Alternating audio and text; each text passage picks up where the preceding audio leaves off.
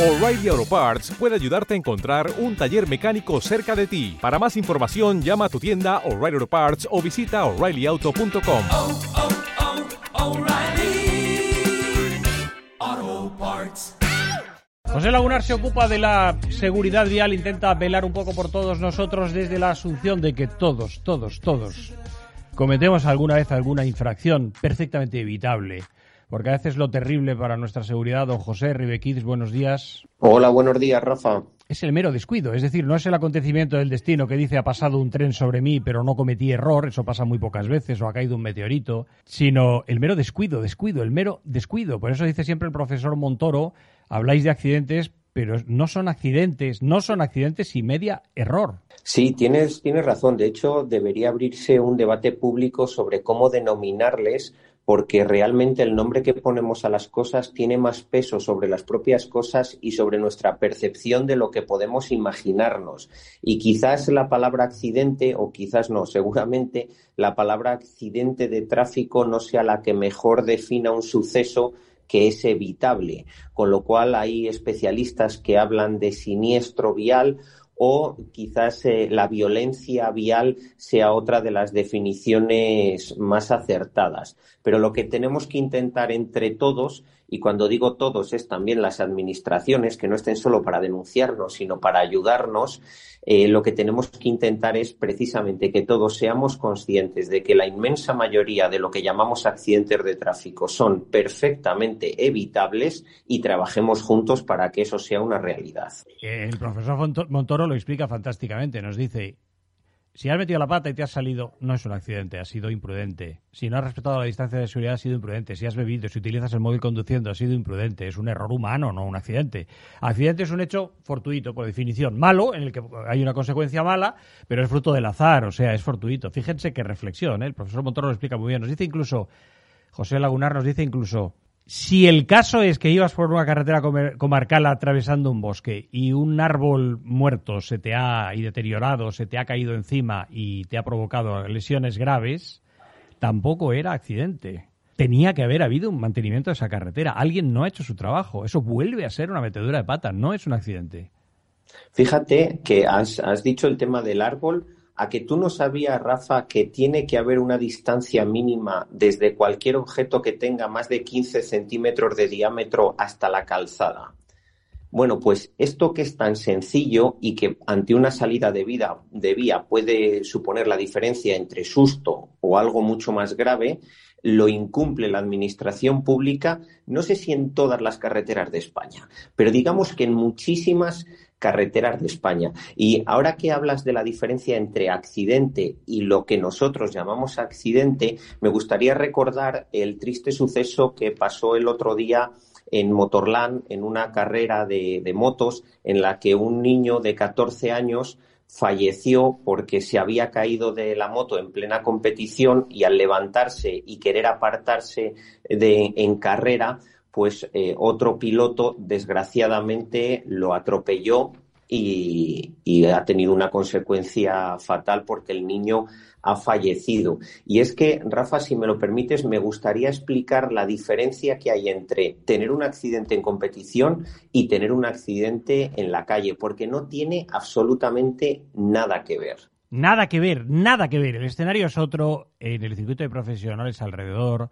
El circuito es una vía que ha sido pensada ya, planificando la posibilidad de que te salgas, por ejemplo, de pista. Nada, nada, nada que ver. Puede parecer lo mismo, pero nada que ver. Cuéntanos. Bueno, para empezar lo has dicho muy bien. Un circuito de carreras es un entorno controlado, perfectamente controlado, con escapatorias, con asistencias, donde se mide prácticamente todo. Incluso ahí hay veces que hay accidentes que desgraciadamente tienen fatales consecuencias. Pero la siguiente diferencia es que cuando hay un accidente en competición se investiga, y cuando digo se investiga es que se investiga de forma técnica para evaluar todas las variables que han llevado, que han sucedido para que se produzca ese desenlace fatal y, por supuesto, a continuación se toman medidas técnicas. Esto que puede parecer de perogrullo y que se hace en aviación y que se hace también con el tema ferroviario, con los coches, con los camiones, con los autobuses en la calle, no se hace. Y fíjate qué diferencia. Hemos tenido el accidente de Hugo, hemos tenido algún otro accidente en los últimos meses más o menos similar de esas mismas características y ya está sobre la mesa de las distintas federaciones de motociclismo incluso poder poner algún tipo de tecnología en las motocicletas para que cuando haya un piloto en el suelo se bloquee parte de la potencia, porque al final en alta competición la gente va a fondo, a fondo, a fondo. Y salvo que haya bandera roja, no sueltan el gas, eh, vamos, lo tienen metido en el ADN. Y fíjate, otra cosa que está sobre la mesa es incluir una cuarta bandera. Sabemos que en competición está la bandera verde, la bandera naranja y la bandera roja. Están ahora valorando si sería conveniente introducir una cuarta bandera que identifique que hay un piloto eh, que se ha caído. Fíjate qué diferencia eso, que estamos hablando de que hay aproximadamente una decena de fallecidos en alta competición entre todas las competiciones del motor en el mundo cada año. Y sin embargo hay, lo decías ayer, 1,3 millones de fallecidos en las carreteras cada año en todo el mundo. Imagínate que se investigaran los accidentes realmente los accidentes que pasan en la calle y que automáticamente cuando se detecta un punto negro se hiciera todo lo que hiciera falta para que en ese punto no volviera a fallecer nadie en un accidente de tráfico. ¿No te parece que es suficiente diferencia esta que estamos comentando? Y otra manera de ilustrarlo. Antes las competiciones se disputaban en cualquier sitio. En ciudades. Hay una de ellas famosísima que dura en Irlanda, en la isla de Man, que es una especie de, dinosaurio de la competición, donde todo el mundo sabe que si te sales de pista probablemente te matarás. Y se sigue celebrando, pero el Campeonato del Mundo de Motos, por ejemplo, porque aquí estábamos hablando de un accidente de motociclismo, la expulsó de su seno. Eso no forma parte del Campeonato del Mundo, van nostálgicos. Pero corren en una isla, dan la vuelta a toda la isla, hay un, hay un cambio de rasante en el que las motos vuelan y en hay árboles fuera, bordillos.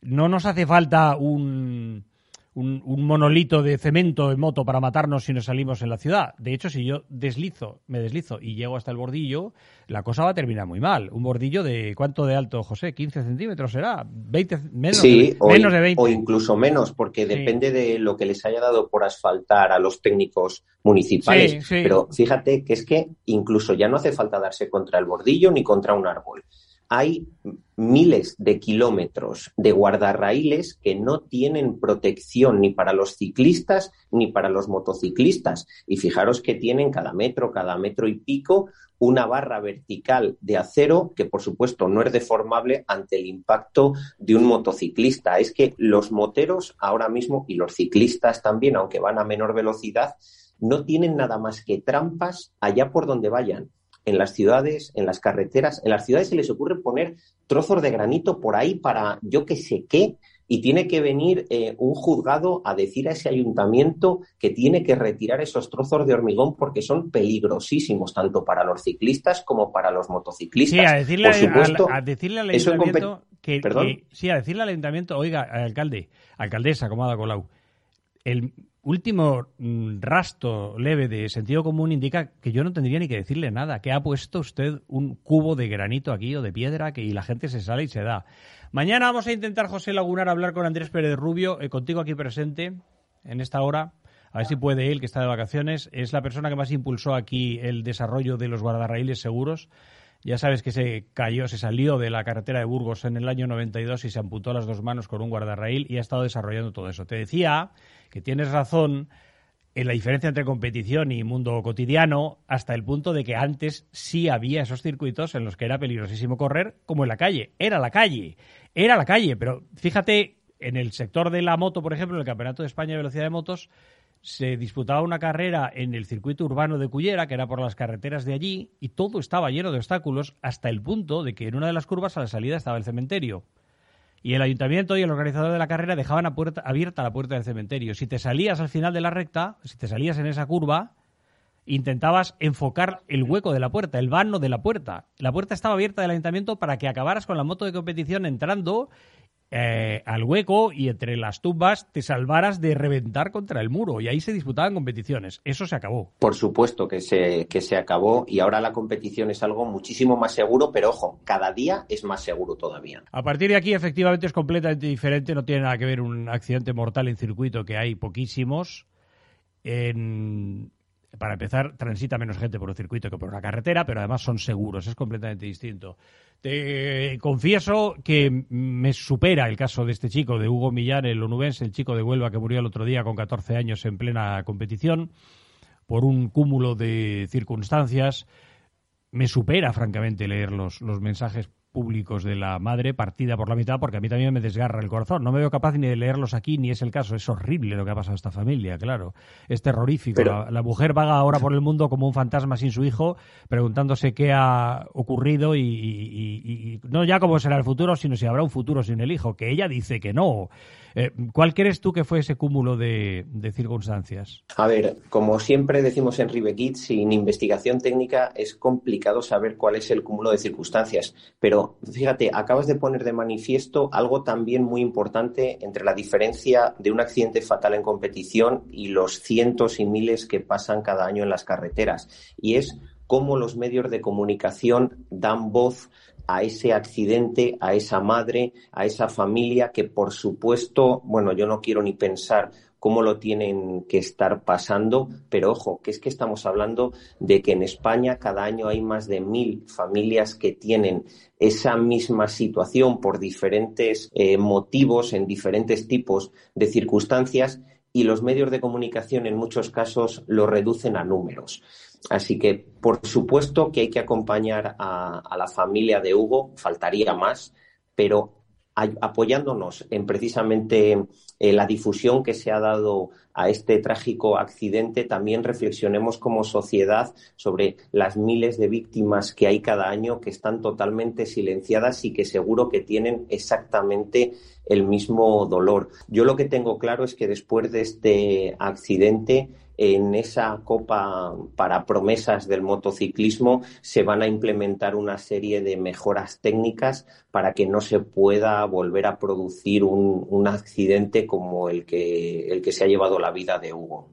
Y lo que queda, el futuro que hay, sin Hugo y para la familia, básicamente es luchar para que esto no vuelva a pasar. Es decir, el futuro ahora hay que proyectarlo lamentablemente en otros chicos, porque la situación es así de dura. El chico está muerto. Entonces es prevenir. ¿Qué, qué, más podríamos prevenir? Mm, mm, solo cogiendo con pinzas la situación, porque efectivamente no tienes el análisis en la mano, pero ¿qué más se podría hacer? Realmente son sí son circuitos muy seguros. Sí, a ver, aparentemente el caso de Hugo se podría haber evitado si cada vez que hay un piloto en el suelo por una caída y está y no está en una escapatoria, sino que está dentro de la trazada, eh, que el resto de motocicletas se, se, detuvieran o se las cayera la potencia de forma importante.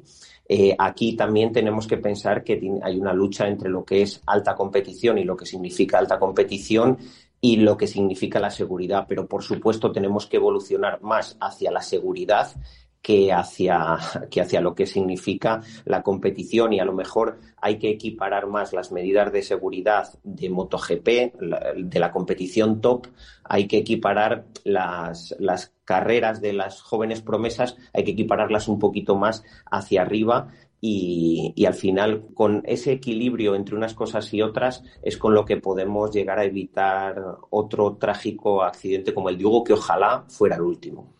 Gracias, José Lagunar. Ribekids lo tienen en ribekids con ribekids.com. Soluciones para la seguridad de todos, especialmente de los menores. Un abrazo, don José. Hasta mañana. Hasta mañana.